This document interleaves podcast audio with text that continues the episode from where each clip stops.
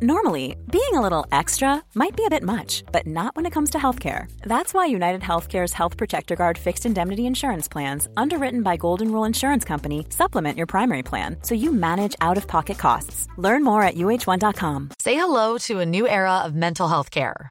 Cerebral is here to help you achieve your mental wellness goals with professional therapy and medication management support. 100% online. You'll experience the all new Cerebral Way, an innovative approach to mental wellness designed around you. You'll get a personalized treatment plan from a therapist, prescriber, or both in a safe and judgment free space. Your cerebral therapist or prescriber will outline a customized plan with clear milestones along the way so you can get to feeling your best. With Cerebral, you're not alone in your mental health journey. We're here to empower you to live a fulfilling life.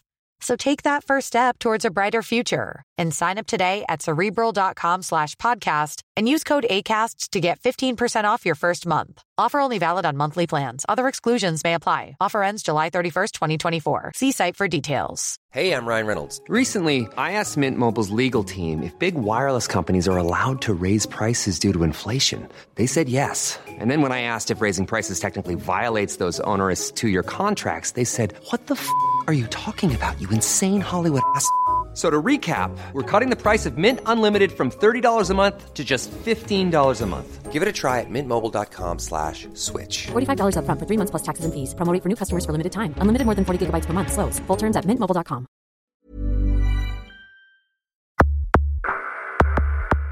Bienvenidos a la Sunecracia. Hoy tenemos con nosotros a Emma Rodero.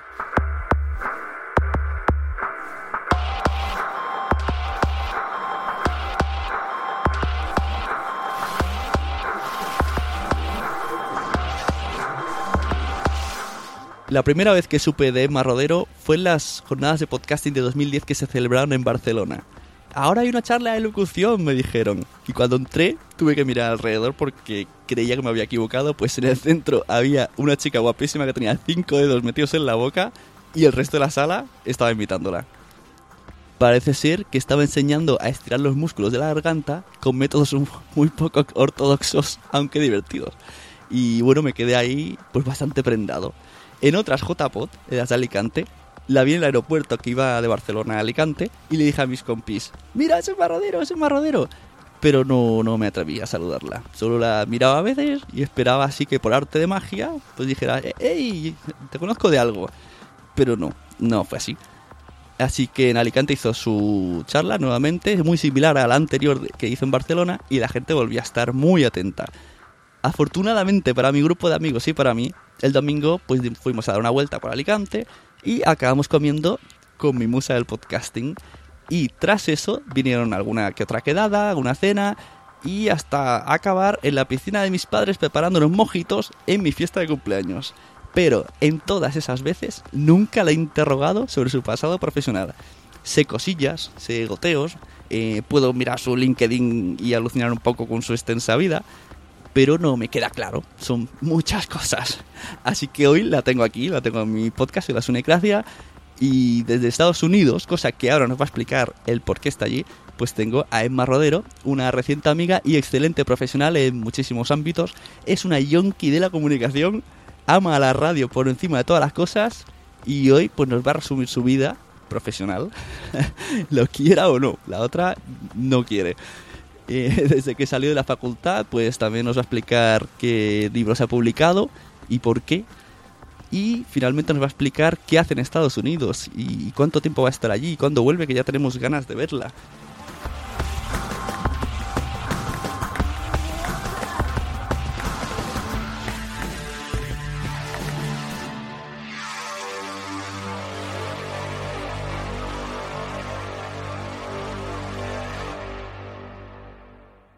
Muy buenas, Emma. Hola, ¿qué tal? ¿Cómo estáis? Bueno, para que veas qué lujazo, ¿no? Tener en la Sunecracia, no porque sea yo, sino una conexión con los Estados Unidos. Eh, ya ves, eh, alguna ha habido, ¿eh? ah, sí, ¿ya habéis tenido alguna? Ah, bueno, bueno. tuve que buscar- Pues para que se vea que las nuevas tecnologías permiten este tipo de cosas y parece que estamos casi al lado. Exacto. Tuve que buscar un intérprete y todo porque yo no sabía inglés. Y se ve Ujú. que allí, allí hay como unas JPOT en Los Ángeles.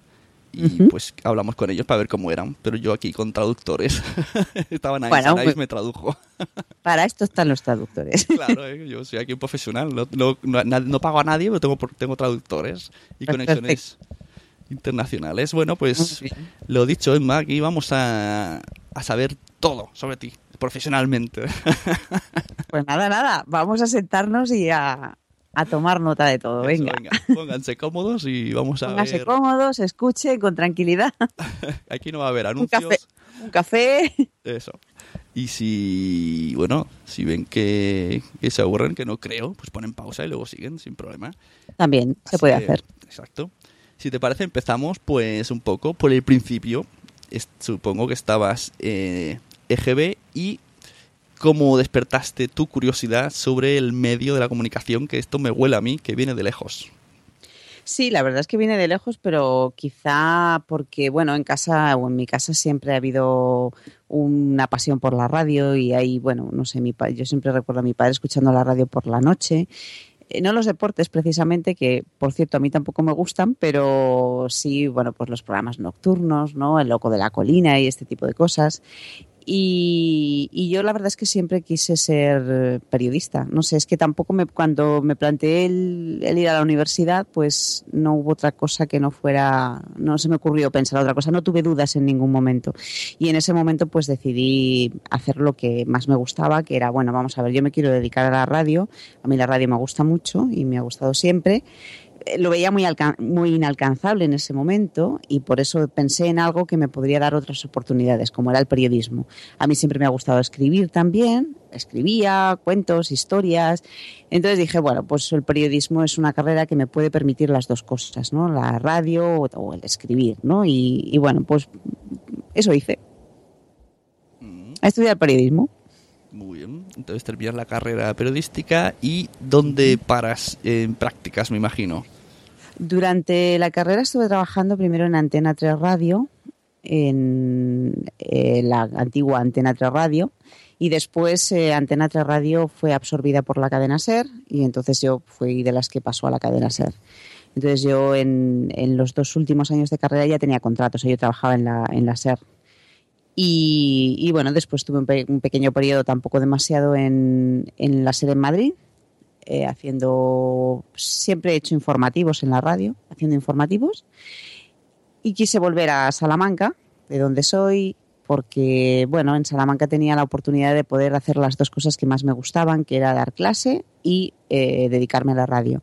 Así que, y Madrid no me daba eso. Y Madrid era muy, para mí era, bueno, era complicada, era una ciudad complicada. mm, y entonces, bueno, por varias razones decidí volver a Salamanca y quedarme con mi radio y con mi universidad, las dos cosas. Y entonces, a partir de ahí empecé a, compaginar las dos cosas. Trabajaba en la SER y trabajaba en la universidad. Ujú. ¿En la universidad dabas clases de locución y temas relacionados? En la universidad daba clases de radio, básicamente. En todo lo que se puede hacer en la radio. Producción, locución, guion, eh, técnica, todo. Todo el proceso. Dábamos clase de, en ese caso, de eh, información radiofónica, pero bueno, también hacíamos programas de radio y bueno, entonces era un poco de todo, ¿no? Mm, Cómo hacer un programa de radio, un informativo, lo que fuera, en ese caso. Y entonces yo lo compaginaba con, con los informativos en, en la cadena SER. Hacía las dos cosas durante la semana y entonces no paraba porque trabajaba de lunes a domingo, básicamente. El otro día por Twitter dije que eso puse un tuit de que quería invitarte a ti, a tal y cual y tal.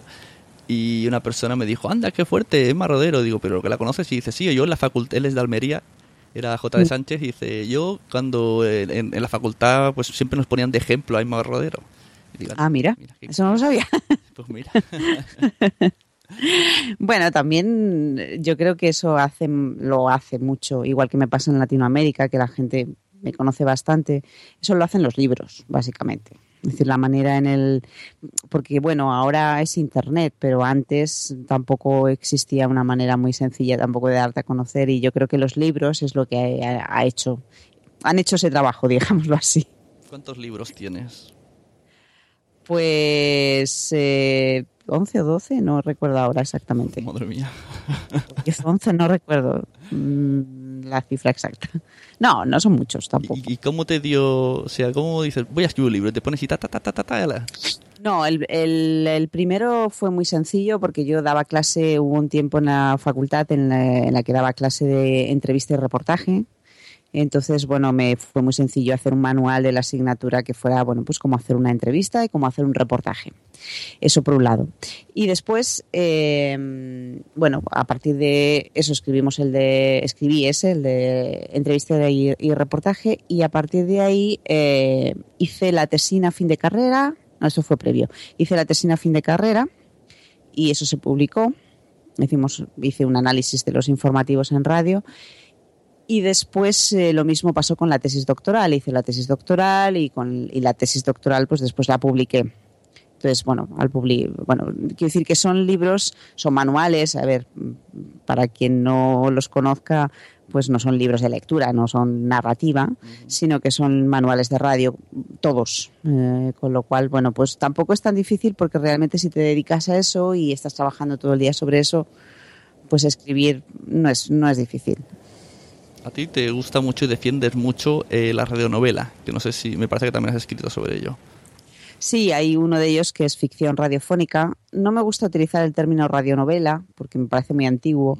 Y cuando alguien escucha hablar de radionovela siempre piensa en Amarrosa y este tipo de cosas. y cuando yo intento, eh, bueno, intento defender el, el formato, en este caso el género, siempre eh, me refiero a ficción radiofónica para evitar esa connotación a, bueno, lo viejo, lo antiguo y demás, ¿no? Entonces, bueno, pero sí, en ficción radiofónica o radiodrama que dicen aquí, o audiodrama, o como uno lo quiera llamar. Ficción en audio, básicamente. Y eso también diste, has dado clases en, en facultades y varias charlas, y me parece que hay incluso colgadas por internet alguna. Sí, de eso también porque bueno es una parte importante ¿no? de, de mi trabajo y de, bueno y de defender sobre todo el, la vuelta a un género que se perdió en un momento dado y que se ha perdido sobre todo en España porque en otros sitios bueno pues sigue existiendo y se sigue potenciando y en cambio en España pues hubo un momento en que lo olvidamos se acabó y, no sé y quizá eh, tenemos esa connotación negativa pensando que eso es una cosa del pasado y demás cuando ese género se puede revitalizar se puede hacer de una manera muy diferente y además hoy en día la audioficción si se quiere llamar así por, por decirlo en un término más genérico, se puede aplicar a, muchísimos ámbitos, no solamente a lo que es la radio, sino que puedes utilizarla en la web, se puede utilizar en la publicidad, se puede utilizar en, bueno, muchísimos, en, por ejemplo, en cuentos o en historias para niños, eh, en cualquier tipo de documental relacionado con la educación. Es decir, su ámbito de aplicación es muy amplio, con lo cual a mí me gusta reivindicarlo desde ese punto de vista, no pensando en la, la estricta radionovela, ¿no? De aquella señora que, bueno, que, que, que, lloraba y era todo un melodrama impresionante y bueno, no, en ese sentido, sino en, bueno, pensemos en cortas historias eh, o en incluso sketch eh, cortos de, ficción, ¿no? Donde pasa algo de repente, es una pequeña historieta e incluso puedes hacerla con humor. Y yo creo que eso es un formato que funciona. En Cataluña se hace mucho este tipo de, de radio, hay, hay ejemplos ¿no? de ese tipo de radio que, que, bueno, que son actuales y que atraen a los jóvenes.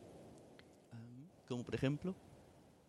Pues como por ejemplo hay varios, por no decir tampoco ahora emisoras ni nada, pues eh, pensemos simplemente que en un programa pues podemos hacer eh, microcápsulas de, eh, de, secciones, ¿no? Por ejemplo, eh, pues hay una muy muy conocida, ¿no? De, que utiliza el idioma, ¿no? El catalán y el y el español, ¿no?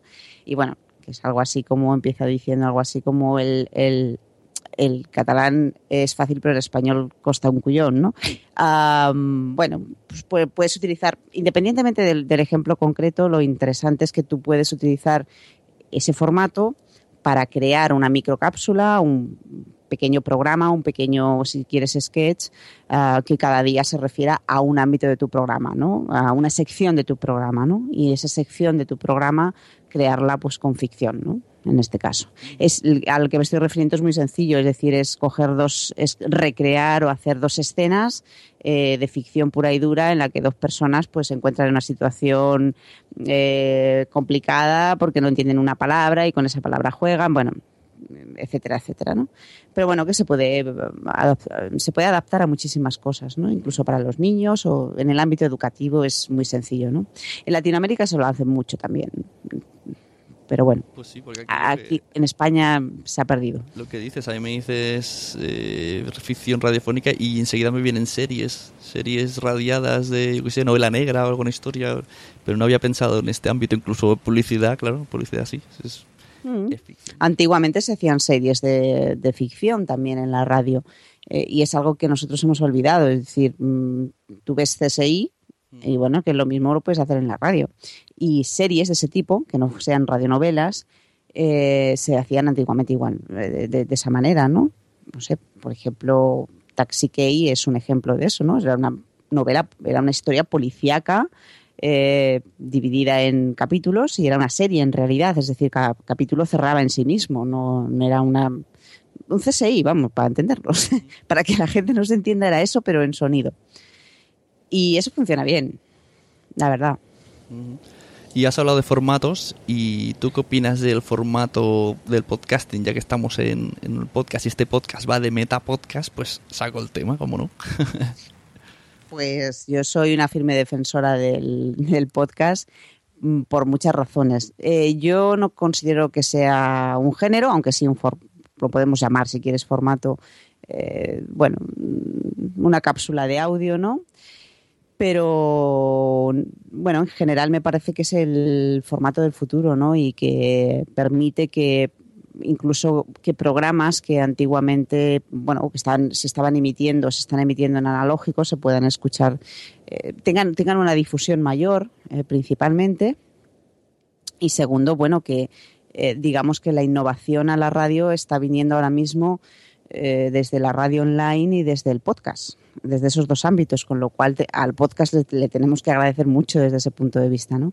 La radio analógica se está quedando como venimos diciendo hace mucho tiempo, vieja y, es muy conservadora y es muy movilista y todo, estas, todo esto que, de lo que hablamos siempre, ¿no? De, no, no se mueve nada y toda la parte innova, bueno, de innovación está viniendo de la radio online, nuevas experiencias mm, diferentes, curiosas y sobre todo de la ayuda del podcast. Y yo siempre pongo el mismo ejemplo, no me canso de ponerlo, pero es que eh, es así el hecho, por ejemplo, de que la eh, serie, ya que estábamos hablando de ficción, la serie de ficción más antigua del planeta se está difundiendo a través de podcast. Entonces, bueno, y la gente está siguiendo el podcast y está enganchada a ella. O sea, gente que eh, la está escuchando ahora, jóvenes que la están escuchando ahora y que, mm, bueno, que podrían hablar con su abuelo mm, que la escuchó en la radio hace no sé cuánto tiempo y tienen ese, ese punto en común y esa, mm, bueno, esa manera de poder compartir algo que están escuchando a través de la radio y ellos lo están escuchando a través del podcast ahora, ¿no? Con lo cual es un elemento de innovación muy importante. ¿Qué es esa? ¿La de Marroza? no, es eh, la serie más antigua del planeta, es, es británica, es de la BBC y se llama eh, The Arkers, eh, los arqueros y la verdad es que está teniendo mucho éxito incluso hoy en día. ¿Y por qué? Pues el único secreto está en que en una adaptación muy eh, para mí, bajo mi punto de vista, en una adaptación muy óptima a lo que son las nuevas tecnologías, tanto teniendo una web online muy dinámica donde puedes eh, es que puedes ver todo, puedes descargar contenidos, puedes interactuar, puedes jugar, puedes incluso decidir hasta qué punto, bueno, pues la trama va a ir por un lado, va, a ir por el otro. Eh, bueno, tienes Twitter, tienes Facebook, tienes montones de de maneras de interactuar. Tienes mm, convocatorias de, mm, de gente para ir a, bueno, los seguidores que se reúnen, tienes artículos para comprar. Es decir, es todo un movimiento alrededor de algo que, que lleva muchísimos años y que sin embargo bueno se ha sabido adaptar y ahora se puede escuchar eh, en, en, analógico se puede escuchar por la radio normal para entendernos pero también puedes hacer una descarga por podcast te puedes suscribir y además incluso los fines de semana tienes un resumen por si te has perdido lo de la semana pues el, tienes un podcast resumen el lunes, te puedes suscribir por mail y te pueden dar eh, la sinopsis del, del capítulo del día. En fin, toda una serie de cosas que hacen que puedas estar muy enganchado. Y el importante secreto de esto es, o una de las partes, digamos, de esta innovación está en el podcast. Ahora que veo que dices de podcast de Inglaterra, veo que dominas fuera de, de España, aparte de lo que estés ahí de Estados Unidos. Entonces, que ya que conoces tantos, explícame un poco qué diferencias ves en, los podcasts que, conoces tú de diferentes países de diferentes zonas. El problema de los podcasts es que son muy diversos. O sea, vamos, el problema no es tampoco un problema, porque ahí está la diversidad y la riqueza, pero claro, de, mm, hablar de diferencias o de, bueno, es, es complicado cuando, cuando por un lado estamos hablando de un podcast, por ejemplo, como el que yo estaba hablando ahora mismo, que es un podcast de una emisora de radio como la BBC, claro, es decir, no es lo mismo que si yo hago un podcast mañana. Mm, o mm, el podcast que podemos escuchar en Radio Nacional de España, cualquier cosa que un contenido descargable con respecto a, pues, yo qué sé, eh, a una persona que está en su casa haciendo un podcast mm, porque quiere contar algo, mm, bueno, lo que sea, ¿no? Es decir, que hay una parte, digamos, de podcast que está hecho. Hay algunos autores que hablan de podcasting y podcast para diferenciarlos. Bueno, es- el término es lo mismo. Es sencillamente hablar de podcast que está hecho por una propia emisora de radio o Si comparásemos igual por igual, emisoras con emisoras, eh, amateur con amateur, bueno, en Estados Unidos creo que poco amateur hay, creo que cobran. Entonces, esto ahí es donde que verías, o- o si podrías decir, mira, yo, visto mi experiencia, recomendaría que en España se tirara por este lado o se hiciera tal cual. No sé, tú, en base a lo que. Porque escuchas podcast de Estados Unidos. Sí, sí, aquí hay un programa muy, bueno, que sigue mucho los jóvenes, eh, que se emite, es lo mismo, es decir, se emite por analógico también, pero, por ejemplo, yo lo escucho mediante podcast y mucha otra gente sé que lo, lo descarga. Y es un programa muy innovador, la verdad. Aquí el concepto de donación está muy extendido, entonces mm, eh, es una, bueno, un programa de radio que se sostiene gracias a las donaciones eh, y gracias a un- una empresa privada que, bueno, que apostó por, por ese programa y después a las donaciones que hacen los oyentes. Y aquí ese concepto está muy extendido. Si a ti te gusta un programa, pues tienes siempre la posibilidad de donar una cantidad de dinero para que eso siga adelante, ¿no? Y eso es algo que, por ejemplo, en España, pues es, creo que sería impensable, ¿no? Que hasta mal visto, ¿no? Y no sé por qué, porque quiero decir, si tú, si hay un proyecto de, bueno, que a ti te gusta y que consideras que tiene calidad y que eh, es bueno, ¿por qué no, eh, bueno, apoyarlo de alguna manera, ¿no? Porque un poquito de aquí, otro poquito de allá, otro poquito, de poquito en poquito, cada uno, al final sostiene un proyecto, ¿no? Conozco un caso de calidad aquí en España que, que es lo que tú dices, que están intentándolo. Son los de El Extra Radio, que eran de radio. Se ve que, bueno, despidieron a la gran mayoría, se montaron su podcast bastante profesional con sonido súper, súper. Y bueno, es como, son periodistas todo, tienen una página impecable, le entrevistan a políticos, entrevistan a periodistas de primer nivel, se curran un montón la edición. Tienen el, esto, el, el botón de dona un euro si te ha gustado. Y Sí, lo lo sufren, ¿eh? lo sufren mucho. Claro, otro día eso. la, la entrevisté aquí en la Sonia Gracia y de hecho ayer estaba, hicieron una cosa que se llama periodismo digital, una reunión, no sé en qué, dónde era. ¿En Huesca puede ser? Sí, me parece que era en Huesca esta vez. Eh, creo que en, en, en Navidad es en Barcelona, porque conozco ya a alguien que le han ofrecido hacer alguna charla. Y entonces estaba la chica esta tuiteando y muy, muy indignada de que porque a los proyectos que lo intentan no se les no tenían manera, no, no lo conseguían ni financiando, ni con donaciones, ni tal. Entonces es lo que dicen un poco difícil. Sí, sí, es muy difícil, pero es por lo, o sea, precisamente se acaba el tema por eso, porque en España es difícil porque el concepto no, no está extendido, no estamos acostumbrados a que nos pidan dinero por, porque para nosotros es eso, ¿no? Me está pidiendo dinero, es como, pero bueno, ¿no? Y en cambio aquí eso no es extraño y Bueno, es- puedes encontrar carteles de enseguida, ¿no? Oye, dona una cantidad, pero para todo, o sea, no, no solamente para la radio, ¿no? Para un proyecto de radio puede ser para otro proyecto, ¿no? Incluso los científicos, pues eh, es lo mismo, ¿no? Tú tienes un proyecto científico importante, no tienes dinero y entonces, pues bueno, mm, pides, eh, pides dinero, pides ayuda. Es decir, si, si a usted le interesa que yo lleve a cabo este proyecto, ayúdeme, es así de fácil, ¿no? Y eh, será nuestro proyecto en lugar de mi proyecto, ¿no? Y eso, insisto, allí es, es difícil, ese concepto es complicado. O sea, Sí, yo creo que es- pasa- es- pasarán años. Es cultural totalmente. Porque Es aquí cultural, dices, absolutamente, ¿Para sí. qué pago una peli si puedo verla gratis? ¿Para qué me puedo comprar una aplicación de móvil si hay páginas que están gratis? Cuando si tú no pagas por esa aplicación móvil, esa persona no va a hacer más aplicaciones móviles. Exacto. Sí, sí, sí, no, es un poco esto. Pues, es una cuestión cultural lo que tú dices, Sí. entonces eh, es difícil, es difícil. Y en cambio aquí mm, yo conozco estudiantes que, por ejemplo, aportan a, a la radio, ¿no? A ese tipo de radio.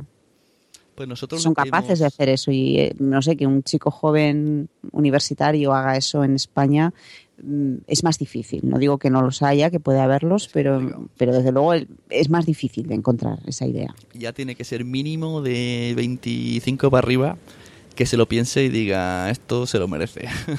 Sí, sí, Si sí. no, uf, muy, muy, muy difícil. Pues nosotros, a ver, le hicimos para la JPod que montamos aquí en Barcelona este año, pues lo hemos hecho y nos ha salido bien. Ah, bueno, mira. Hicimos, es claro, es que tú esto no lo sabes. Hicimos un directo. Sí, lo sé, lo vi. Ah, lo viste. Pues hicimos un directo de 5 horas y conseguimos 2.000 euros con 2.000 donaciones. euros, sí. Lo sé, lo sé. Y Vi la noticia, vamos, no, no, no, no estuve en directo, pero sí, sí vi el Pues sí, resultado. sí, Nosotros alucinamos. Bueno, todavía la gente está abierto el crowdfunding y la gente sigue donando. Ya vamos por 2.800. Pero el primer día fue un picazo de, vamos, de alucine. que no me sí, sí, pues por eso que digo que, bueno, que tampoco es descartable y que mm, hay que intentarlo y que poco a poco y con el tiempo pues se podrá conseguir, ¿no? En otros países se pagan por, bueno, es por la radio, ¿no? Nosotros tampoco tenemos esa cultura y, bueno, pues es una idea, ¿no? Que se puede ir poco a poco, oye, al final nunca se sabe. Y hablando de JPod, ¿tú qué- a cuántas JPods has asistido? A dos? Barcelona y Alicante. ¿Y qué tal, qué tal te parecen? Pues me parecen una magnífica iniciativa, básicamente porque es una manera de, primero, que tengáis contacto y de que compartáis experiencias y creo que eso es fundamental, eh, porque uno puede aprender de las experiencias de los otros y, y eso es muy importante, sobre todo cuando se está haciendo algo que es diferente, innovador y, y bueno, eh, del que no hay mucho camino andado, ¿no? Y, segundo, porque también es, una, es un momento donde eh, lleváis gente para poder aprender y, y, bueno, mejorar lo que estáis haciendo. Así que me parece excelente. Pues eh, me voy a permitir el lujo de pedirte que digas algo que digas, yo he siempre echado de menos esto. Y aprovechamos ya que puedo decir a mis compis, oye, mira lo que me han dicho y a ver si se puede hacer. ¿Tienes algo que digas? Yo cuando... En cuanto a contenidos, ¿te Sí, refieres? sí, en lo que sea, y las dos veces casi que diga, yo cuando he ido eh, siempre me, me esperaba esto y nunca llega. no sé si has tenido esa sensación con algo, ya sea una charla, yo que sé, algún famoso, algún debate, algo que digas, esto siempre lo echo de menos. ¿O te Pues ahora me coges así y no... mm, a ver, hombre, contenidos es que se pueden hacer muchas cosas, pero en realidad no, porque uno de los aspectos más importantes es saber por dónde uno va, saber cómo colocarse, saber cómo hacer la distribución del podcast, saber cómo, cómo venderse en general, ¿no? Mm, Quizá eso, ¿no? Puede ser una algo que pueda echar más de menos, el cómo venderse. Sí, El- eso no, no sabemos realmente. Y- Marketing de podcast. Exacto, exacto. El otro día quise, para esto de la JPod, llamamos a una empresa de publicidad, publicistas, nos dijo, explícanos qué queréis. Se lo expliqué todo y me dijo, es que habéis empezado por el tejado. Si Esto no está preparado para, para que vengan publicistas y os ayude a conseguir publicidad, porque no sabemos de marketing. Nada, Claro. cero, terapio. Así que ya hemos, hemos descartado esa parte y bueno, seguiremos pidiendo limosnas a, a la pobre gente que va a venir. Sí, yo creo que eso es, no sé, mm, eh, creo que eso es una buena idea, ¿no? Hacer un poco de marketing. Sí, sí. Es que es muy difícil ser guionista, editor, eh, locutor, para marketing. ¿Esto qué es? Porque Sí. así es el Juan Palomo de la Bueno, radio. al final hay que hacerlo todo. Sí, sí, todo. Eh, todo el proceso y además hay que saberlo vender. Mm. Y aquí eso, por ejemplo, lo saben muy bien. Bueno, Casi que mejor saber la mayor vender. parte del proceso es saberlo vender. Claro, exacto. A veces es mejor saber vender. Conozco algún caso Sí. que sabe vender muy bien y luego no es tanto. Sí, sí, no es así. no es así. ¿Y tú ves eh, peligrar la radio, aquí hablo en España, con el tema podcast que cada vez crece más? ¿O, o, o pasará como cuando dijeron, no, la tele acabará con la radio y nada? No, no, no, para nada. Hay varias cosas. A mí siempre me, siempre la pregunta esta, la, la hay en todos los sitios, ¿no? Es "Eh, la radio se va a morir, la radio, la radio se lleva muriendo años y nunca se ha muerto, por Dios. O sea, siempre estamos con lo mismo, ¿no? Ah, la radio ahora ya, ya tiene, bueno, ya se va a morir, no, perdón. La radio ahora mismo online está subiendo y está creciendo eh, de una manera importante, con lo cual es radio, es radio en otro sistema, es radio online, pero está ahí y seguirá creciendo. Por ahí, por ahí quería Que ir, yo digo, ¿qué pasará el día? Porque esto ya se ha empezado a oír muchos rumores de que los coches van a tener internet con radio por internet. Lo que simplemente yo creo que morirá pues es la forma de emitir la radio, ¿no? Pero vamos a ver, eh, cuando uno va conduciendo por mm, cualquier sitio, eh, puede estar viendo, puede estar eh, viendo una película o bien descargando un vídeo. o- No, o sea, es que si tú estás conduciendo, tu único sentido o el único sentido que puedes estar utilizando es el oído. Eh, la radio, por ejemplo, en Estados Unidos, aquí, eh, en las horas puntas de tráfico, es, es espectacular la audiencia que tiene. La gente escucha la radio en el coche y yo creo que seguirá siendo así, porque no puedes hacer otra cosa. Aquí lo que escucha la gente son anuncios en el coche. Sí, bueno, eso es otro Porque problema que creo que debería cambiar. Sí, justo eh, la hora del trayecto. Yo, por suerte, trabajo muy cerca, pero algún día que me toque ir al médico a esas horas, digo, es que he salido de casa, he llegado a Barcelona 40 minutos y solo he escuchado anuncios. Mm, Sí, sí, eso es otro concepto que mm, habría que cambiar.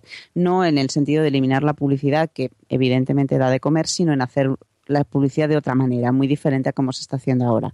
Pero eso forma parte del inmovilismo de la radio tradicional, que sigue siendo lo mismo desde hace muchos años, y entonces consiste en, en ametrallarte con un, bloque publicitario de cuñas, además, que dura muchísimo y que no te interesan para nada. eh, y que no son efectivas para nada. Esto lo demostramos día a día en muchos estudios. Forma parte, insisto, de ese inmovilismo de la radio pero que en internet no te encuentras de esa manera, ¿no? En la radio online y la por, por ejemplo la publicidad que se está haciendo en radio online mm, no tiene esa forma y si tú escuchas eh, la radio online, escuchas los 40 y comparas en analógico y comparas en digital, verás que la publicidad es diferente y es mucho menor. El impacto publicitario es mucho menor en, en- a través de internet que si la escuchas a través de la radio, ¿no? Y hay muchos aspectos que se tienen que cambiar pero eso no significa que vaya a desaparecer. O sea, nuestros ojos no lo verán, eh, desde luego. Y insisto, la radio, mm, o si se quiere, el audio, el sonido, seguirá teniendo una parte fundamental, como lo tiene ahora mismo en Internet y como lo tiene en muchos sitios, ¿no? Y la gente va en el metro y mm, cambias de metro y vamos a ver, vas viendo una película o vas viendo un vídeo de YouTube. No, vas andando por la calle. Si uno va andando por la calle no puede hacer otra cosa que escuchar sonido. Y si uno va conduciendo es lo mismo. Y si uno está debajo de la ducha, pues es lo mismo. Y si uno, etcétera, etcétera. Es decir, hay momentos en, en los que necesitas escuchar solo audio y, eso no, la, la radio por eso no va a morir. Y la radio ha demostrado durante toda su historia que se ha eh, ido adaptando y cambiando y evolucionando con cada cosa que le ha ido pasando.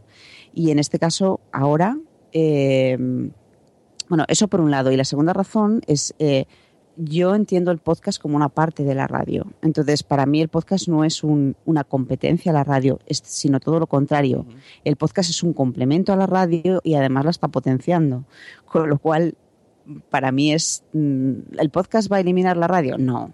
Y menos en España. Es decir, los niveles de audiencia del podcast en España son mínimos comparado con lo que es eh, la radio analógica y a ver la radio en España sigue siendo el segundo medio más consumido y esto no podemos olvidarlo. Más de la mitad de la población escucha la radio y ese nivel no lo tiene un podcast ni lo tienen muchos podcasts. Y hemos hecho estudios mal que me pese ¿eh? pero es así. Es decir no tenemos un estudio reciente que, que acabamos de publicar además un artículo y ahí se observa claramente si tú te vas a los institutos o haces una encuesta y le preguntas a la gente qué es el podcast fuera de tu ámbito, Sí, no tienen ni idea, no, no. no tienen ni idea. Ni- Entonces, ni a ver, ¿el podcast es una competencia de la radio? Por supuestísimo que no. no, no lo es, todo lo contrario. Eh, y mucha gente está empezando a saber lo que es el podcast a través de la radio. Es decir, es la radio la que le conduce a saber lo que es un podcast. Pero competencia podcast a la radio no, de momento o por ahora no. Y además la audiencia de podcast se estancó en un determinado momento y, y ahí parece que se ha quedado un poco, ¿no? Pero por eso digo que no, no. Y luego hay otra cosa importante que, eh, que creo que es eh, de cara al consumo de, de radio es importante y es que a la gente le gusta escuchar la radio en directo. Eso es así. Y por eso la radio online eh, sustituye muy bien, eh, sustituye muy bien a la radio tradicional en el sentido de, bueno, mm, a la gente le gusta la sensación del directo, le gusta que le hablen en directo y eso hay algunos estudios que lo demuestran, ¿no?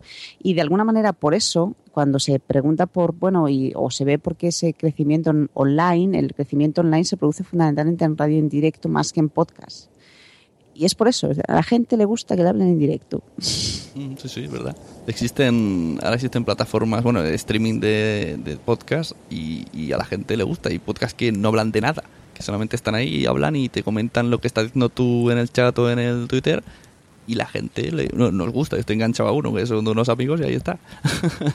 Sí, sí, pues sí, es, una sensación es así, entonces hay que tener en cuenta ese tipo de cosas también. Uh -huh. ¿Y no crees que también va un poco con la edad? Porque yo no me veo a gente de 18 años con el móvil buscando FM. Yo creo que Sí. sería más rápido de acceder a podcast, sobre todo contenidos de, de programas de humor, que yo estoy harto de buscar por la radio y no encuentro programas de que sean de humor. Sí, sí, sí, es así. Sí, depende de la edad, pero eso es como todo. El consumo de cualquier medio de comunicación va evolucionando, va cambiando dependiendo de la edad que tengas, ¿no? Y eh, pues a un chaval de 12 años la radio le importa un pimiento, para decirlo claramente, y no va a escuchar radio, menos ahora sabiendo que tiene a su, dis- a su alcance dispositivos con los cuales eh, cumplir su objetivo, que no es otro que escuchar música y punto. Eh, pero no radio, música y punto. Eh, y bueno, y cuando eres más mayor vas cambiando, y etcétera. Hay, hay una edad para todo, ¿no? Y, en es- y la radio es lo mismo, ¿no? Hay una edad para todo. Y creo que eh, el problema muchas veces de los podcasts es que eh, quizá a veces no se encuentran eh, podcasts de temas, o sea, pu- al fin y al cabo tú puedes hacer un podcast de cualquier cosa, ¿no? Y, y a veces no se encuentran podcasts interesantes en cuanto a contenido, ¿no? Es decir, un contenido realmente serio, especializado. eh, bueno, las principales universidades, o algunas universidades, Harvard, etcétera, tiene podcasts y tiene podcasts de contenidos pues, de literatura, de, de muchas cosas, ¿no? El podcast al que yo me refería antes, y por si alguien lo quiere escuchar, que eh, teclee radio, eh, Radio Lab, eh, laboratorio de radio, Radio Lab, bueno, uno puede escuchar ese programa y darse cuenta de una cosa fundamental, que es, ¿realmente los jóvenes están enganchados a ese podcast eh, o al podcast a través de Internet porque es un podcast? No, están enganchados por el contenido y por la manera de hacerlo, porque es un contenido, es ciencia, es explicación de ciencia, pero, eh, pero te podrás maravillar de la forma en la que está hecho. Es decir, es un contenido hecho de manera muy innovadora. Y eso es lo que busca un joven. Entonces, no es el, el formato, no hace, eh, creo, em, que tenga más o menos audiencia. Lo que hace que tenga más o menos audiencia es la calidad del contenido. Y eso es fundamental. Y creo que desde ese punto de vista nos faltan muchas, eh, muchas, o sea, podías hacer podcast de mucha calidad, de muchísimas cosas que no hay. Y lo que uno, eh, el, el problema es el concepto, ¿no? Uno, cuando uno busca un podcast, busca un podcast especializado en algo porque él es un friki del no sé qué, imagínate, ¿no? Eh, pues porque a mí me gusta, yo qué sé, no sé, las focas del, como, no sé, una cosa, mm, por inventarme algo que sea muy específico. Lo importante es que eh, haya alguien que me dé ese contenido, porque ese contenido tan específico no lo voy a encontrar en la radio nunca. Y ahí es donde está el nicho, ¿no? En el, en el buscar ese tipo de contenidos más especializados que producidos de manera, bueno, con, con calidad, yo creo que, que tendrían salida, ¿no? Pero es que aquí las personas eh, que, que estás definiendo están, o sea, no, no quieren hacer ese tipo de contenido en podcast y están buscándose las habichuelas para que los contraten en radio, porque realmente los que se tiran los podcasts, pues es gente, pues como yo que dice, ah, mira, puedo hacer esto, qué guay, y te pones a hacerlo y puede ser que haya gente que lo haga muy bien y gente que tiene 10.000 descargas, que son los que más conozco, y, otros que no. Sí, pero ahora me estaba refiriendo al podcast profesional, no al amateur. Claro, bueno, por eso digo que, que aquí no es lo, lo mismo que estoy diciendo yo. Que podcast exclusivamente profesional no lo hay. Si lo hay es porque vienen de rebote de cápsula de radio. O sea, de radio luego lo suben en podcast, pero no hay gente profesional que ha estudiado comunicación, que ha estudiado... Alguna habrá, que no se me ofendan, pero Sí, no seguro. gente, lo que estás definiendo, que diga, vamos a hacer un proyecto de tal en, en versión podcast. Eso en España no, no conozco como mínimo. Claro, eso es lo, a eso es lo que me refiero, que hay un vacío. Entonces, ¿por qué, eh, por qué la gente, o, mm, decíamos antes, ¿no? ¿Por qué la gente no conoce los podcasts? Eh, pues porque el podcast, eh, la mayor producción, si se quiere, de podcast viene del mundo amateur. Que, que me parece absolutamente, dicho sea de paso, mm, absolutamente loable. Pues son dos cosas diferentes, ¿no? Uno tiene, eh, evidentemente, todo, vamos, mm, el- lo que tú haces, por ejemplo, ¿no? Es absolutamente maravilloso, ¿no? Decir, bueno, yo tengo una plataforma a través de la cual me expreso, a través de la cual eh, expreso mis opiniones, mis inquietudes, hablo con gente y lo comparto con, con la gente, ¿no? Ese es el podcast amateur y es perfecto. Pero yo ahora me estaba refiriendo a la otra parte, ¿no? Y yo creo que la gente, mm, claro, al no tener ese podcast profesional o solamente aquel que viene de las emisoras de radio, pero que te están repicando el mismo contenido que, que te están ofreciendo en analógico, y eso no me sirve, ¿vale?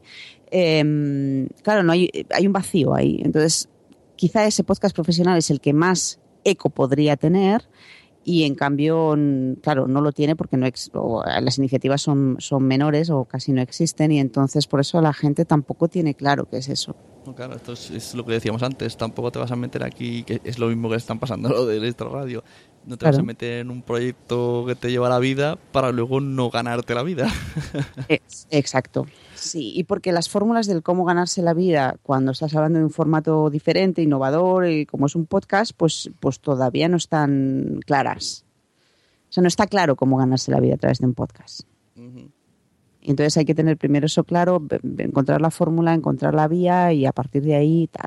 Lo que pasa es que la vía eh, que utilizan aquí para eh, que eso funcione, pues es diferente a lo que podrías conseguir en España. Me refiero a que la- una iniciativa privada, una empresa, un tal, mm, porque le interese el contenido del, podcast aporte dinero. Y por ejemplo, en, en- en Inglaterra hace unos años eh, hubo un podcast, una serie de podcasts que tuvo muchísimo éxito al que estaban enganchados todos los jóvenes. La serie eh, era de preservativos Durex, entonces era Durex eh, quien sustentaba, digamos, la producción de la- del podcast, a cambio de que durante la serie, pero siempre no en formato publicitario, interrumpiendo y demás, sino eh, dentro de la historia, era ficción radiofónica, dentro de la historia, pues los chavales en un momento dado, cuando utilizaban preservativos, utilizaban esa marca y se, se nombraba la marca y se nombraba eh, dentro de una escena cotidiana, ¿no? dentro de una ficción radiofónica ese tipo de fórmulas pues son las que podrían funcionar, ¿no? Que haya una empresa privada que porque el producto le interesa o porque tú vas a hacer un podcast especializado en algo eh, que es su público potencial, pues pueda aportar un dinero eh, para sustentar el proyecto. Y la otra vía es, pero ya digo que en España eso es muy difícil. Y eh, las- la otra vía es, por supuesto, las donaciones de la gente o de anónimos o de, o de gente rica que también lo hacen en algunos sitios, ¿no? Está, que, bueno, pues, me está abriendo a la mente un podcast de Alex Salgado que, que hizo eso, se ha unido a una empresa X, y X no significa eh, que sea un factor eh, tal, ¿no? Es, es X, la empresa es X, y él hace contenido pues relacionado con el entorno X, y como está vinculado a esa plataforma, pues por ahora se está ganando la vida. O sea, que por eso es lo, más o menos lo que has dicho. Claro. que relación Claro, con- es eso, es eso. Exactamente es eso. Entonces hay que buscar ese tipo de fórmulas para poder, bueno, pues sustentar un proyecto de ese tipo. Bueno, pues igual que al principio cuando uno montaba su web, pues tampoco sabías muy bien cómo ganarse la vida a través de un proyecto, a través de la web. Bueno, poco a poco, más o menos, eh, al final uno ya sabe, ¿no? Por dónde va el camino. Pero bueno, cuando se está hablando de un formato innovador en continuo cambio y demás, pues a veces es complicado saber por dónde va la viabilidad de ese proyecto. Pero yo creo que puede existir, ¿no? Buscándose un poco la vida, mm, bueno, mm, También hay mucho desconocimiento, porque conozco uno que hace un podcast a diario, que vale, que aunque se graba caminando por la calle, pero bueno, el contenido es bueno, es de tecnología, lo oye muchísima gente, diría que 4.000 personas al día. ¿Y por qué no una, una tiendecita puede ponerle una cuña y lo irían 4.000 personas al día? Esto nadie se... y él lo, está, está harto de decirlo, dice, yo, yo soy barato. sí, Sí, pero sí, es sí. algo que no... Lo que se está ganando, precisamente esta persona es una de ellas, es mediante todavía mediante banners en web. Aunque sea audio, se está ganando más dinero por banners por web. Sí, sí. Bueno, es, es intentar, vamos a ver, es muy difícil, también pongámonos desde el otro punto de vista, ¿no? Una tiendecita local, ¿no? Eh, Claro, el, el empresario local eh, al que tú le vas y le dices, mire, es que yo tengo un podcast, me imagino la ¿Eso cara que va a poner. Eso que es, claro. Y, y tú quieres que yo te dé dinero para una cosa que no sabe. Bueno, pues ese hombre también tenemos que entenderlo, ¿no? Es decir, forma parte de ese marketing del que hablábamos ahora. Si la gente no sabe lo que es el podcast, difícilmente va a apostar por un podcast y difícilmente va a poner algo tan importante como su dinero en ello. Sí, sí. Entonces, la primera parte es una parte de concienciación, de saber, bueno, oye, ¿qué es esto?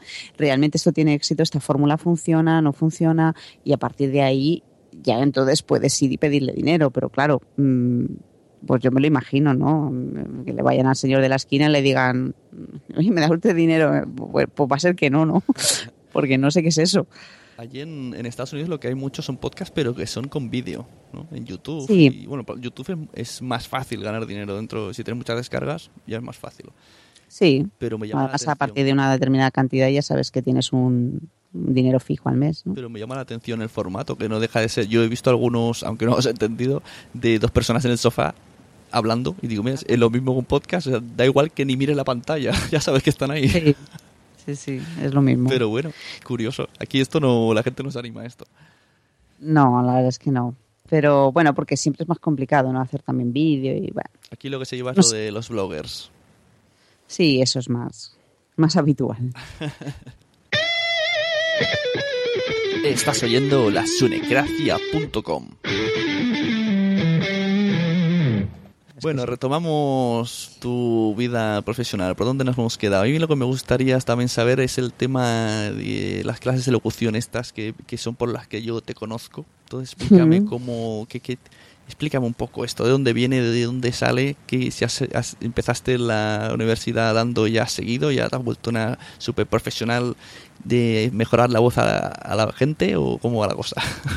No, bueno, no. Al, yo hice la tesis doctoral sobre la voz y eso, eso quiere decir que estuve cinco años investigando sobre la voz y bueno, y cómo hablar en radio y cómo hablar en televisión y, y además de eso hice un máster en patología de la voz, con lo cual mm, toda esa formación y mucha investigación en voz y en ver qué funciona y qué no funciona, pues a, a base de hacer experimentos y pues, ejemplo, para la tesis doctoral hicimos un experimento que consistía en, en saber, ¿no? En testar diferentes tipos de voces y, y saber qué tipo de voz es la que le gusta a la gente y además de eso cómo es cuál es el mejor manejo de esa voz cómo eh, cómo tienes que aprender a manejar la entonación el ritmo eh, hablar más rápido más lento la pronunciación todo ese tipo de cosas mm, bueno pues testado con, con un grupo de personas con un grupo de sujetos y saber un poco cuáles son las preferencias de la gente, ¿no? Cuál es la percepción que tienen de las voces.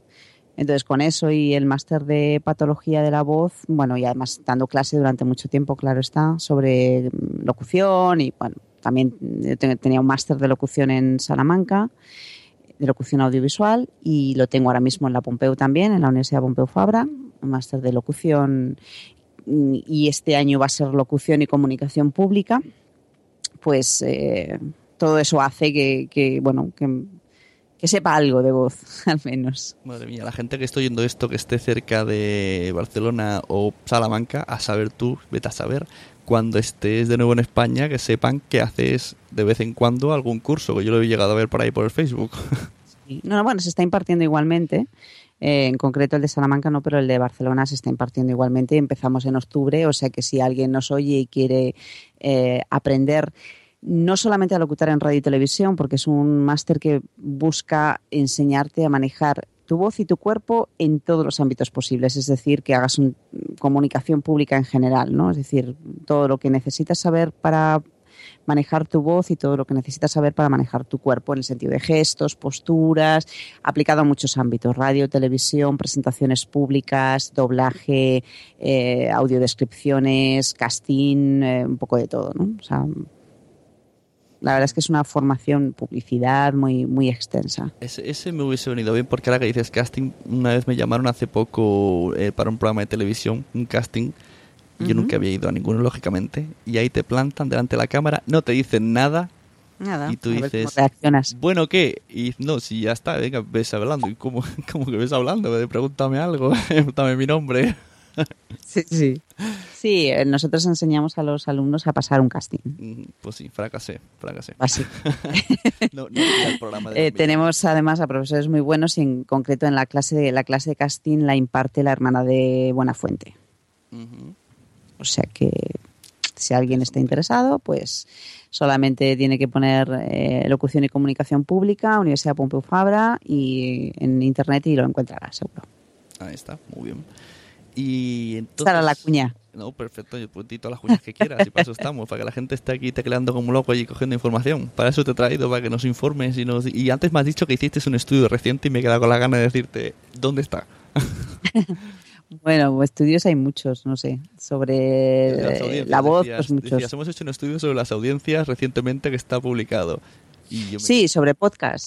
Sí, sí, sí, es una tesis doctoral de una alumna mía y está publicado en la, en la revista Trípodos. O sea que si ponen podcast y en Marrodero y Trípodos en Google lo encontrarán. Vale. Y es un poco la evolución de desde que nació el podcast, bueno, pues cómo, cómo ha ido creciendo y sobre todo que es, en- es una encuesta, ¿no? También a, a chavales, ¿no? Y bueno, preguntando eso precisamente. ¿Sabes qué es un podcast? Y la respuesta ya te la imaginas.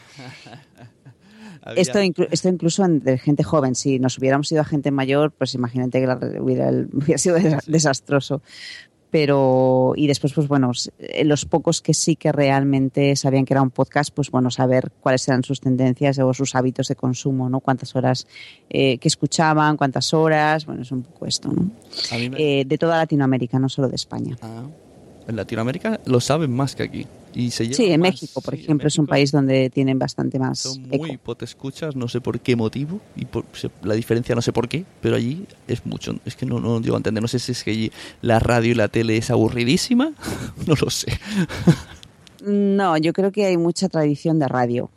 Por ejemplo, en México la radio es un medio que tiene muchísima importancia y el podcast se entiende como radio. Entonces va todo unido. Yo cuando he llegado a preguntar esto me han llegado a decir, sí, un podcast con limón. Y ya Eso. dije, vale. Había aquí un, un chico que hacía... Y sin hielo. Sí. Había un chico que preguntaba, el, su podcast iba de eso, de sacar el micrófono e irse a preguntar a gente, sobre todo jóvenes. Y nada, ni siquiera los que tenían móvil no tenían ni idea. Entonces le decían, ¿ves esto que pone aquí? Pues ahí se escuchan. Pero vamos, ni idea, no, en general, cero patatero. Sí. Bueno, ¿y qué te ha llevado a estar donde estás? Que es en Indiana, de Estados Unidos. ¿Cómo explícanos qué te ha pasado? Porque has, emigrado. Eh, Tú eres de, la- de las que no votó al, al Rajoy y, y por eso has reivindicado. Efectivamente. Yo salió y dije, me voy de Pues, España. eh, eh, Nada, es broma. poca broma, pero será broma, pero o no, porque a lo mejor tiene algo que ver con, con el temita. No, no tiene nada que ver. temita pero... económico me refiero, de financiaciones.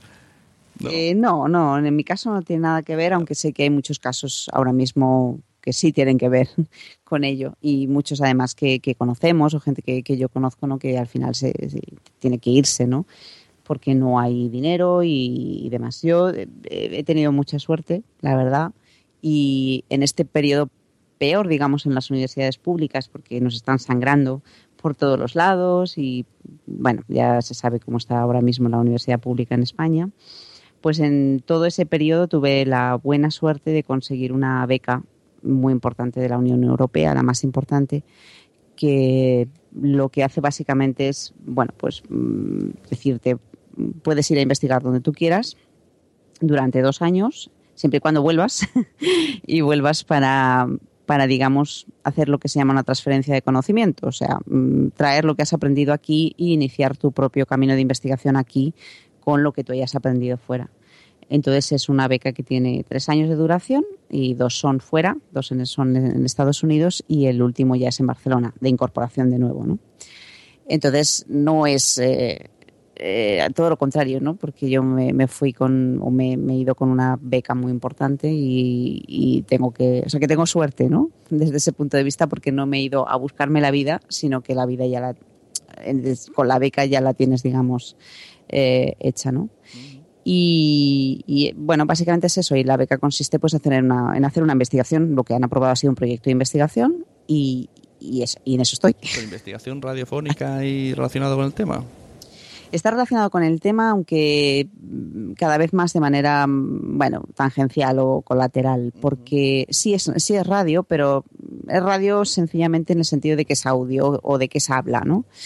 Pero sí, la investigación consiste en, en, averiguar cuáles son los mecanismos que tienes que utilizar para en tu voz, ¿no? En el sentido de exactamente qué tienes que hacer con la entonación, con el acento y con el ritmo cuando estás hablando para poder incrementar la atención del oyente y los recursos del recuerdo, o sea, básicamente el recuerdo, ¿no? El recuerdo de la información.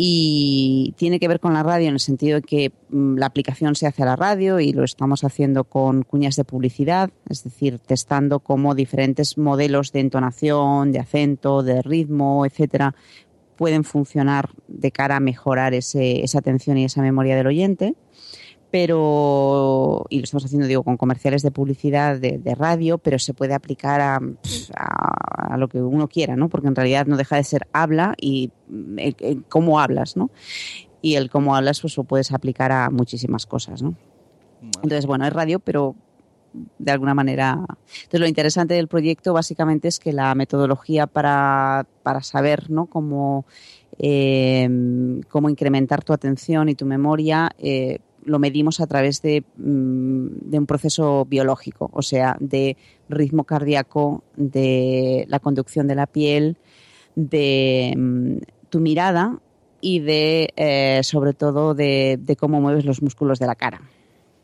Madre mía, me deja Entonces la idea es un poco, bueno, llenar a la gente de electrodos que están midiendo eh, cuál es su reacción corporal ante una serie de estímulos auditivos, en este caso que son cuñas de radio. Uh -huh y comprobar si hay, mmm, por los cambios de voz, hay momentos en los que la atención se incrementa y con ello después se favorece el recuerdo de la información. Básicamente o sea, es, es eso. un Master of Sex, pero un Master of Voice.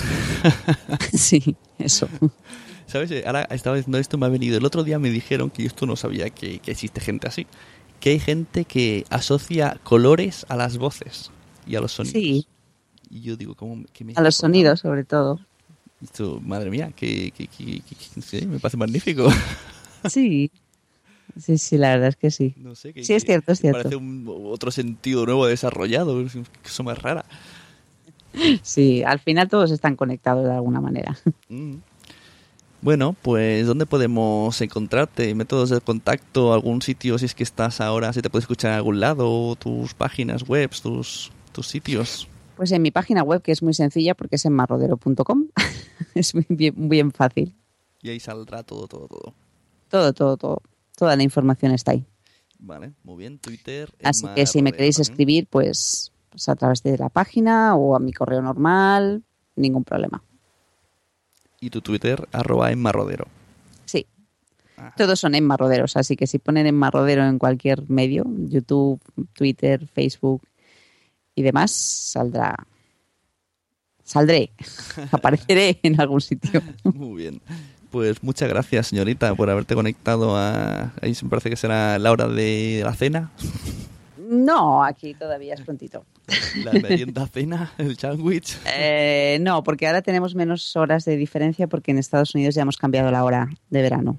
Um... Entonces ahora tenemos solo cinco horas de diferencia. Uh -huh. Bueno, pues ahora a seguir disfrutando del menos frío. Estamos en plena tarde todavía. pues a disfrutar de la familia. Y pues igualmente, y muchas gracias por la invitación. A ti por, por asistir. Os mando un beso fuerte. Hasta luego. Hasta luego.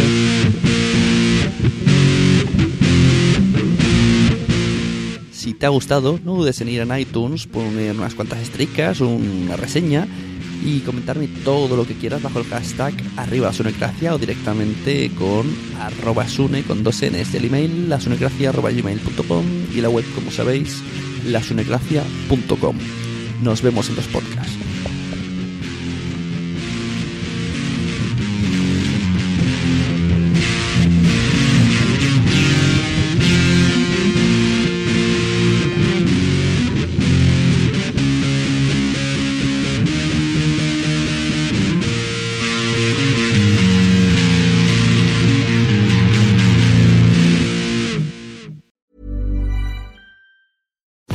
Botox Cosmetic, out of botulinum toxin A, FDA approved for over 20 years. So, talk to your specialist to see if Botox Cosmetic is right for you. For full prescribing information, including boxed warning, visit BotoxCosmetic.com or call 877-351-0300. Remember to ask for Botox Cosmetic by name. To see for yourself and learn more, visit BotoxCosmetic.com. That's BotoxCosmetic.com. ¿Te ha gustado este episodio? Pues vuelve al siguiente a por más. Y si te has quedado con muchas ganas, entra en nuestro premium. Quiero ser podcaster.com barra premium. Ahí tienes un montón de episodios más, además sin cortes y muchísimas cosas más extras.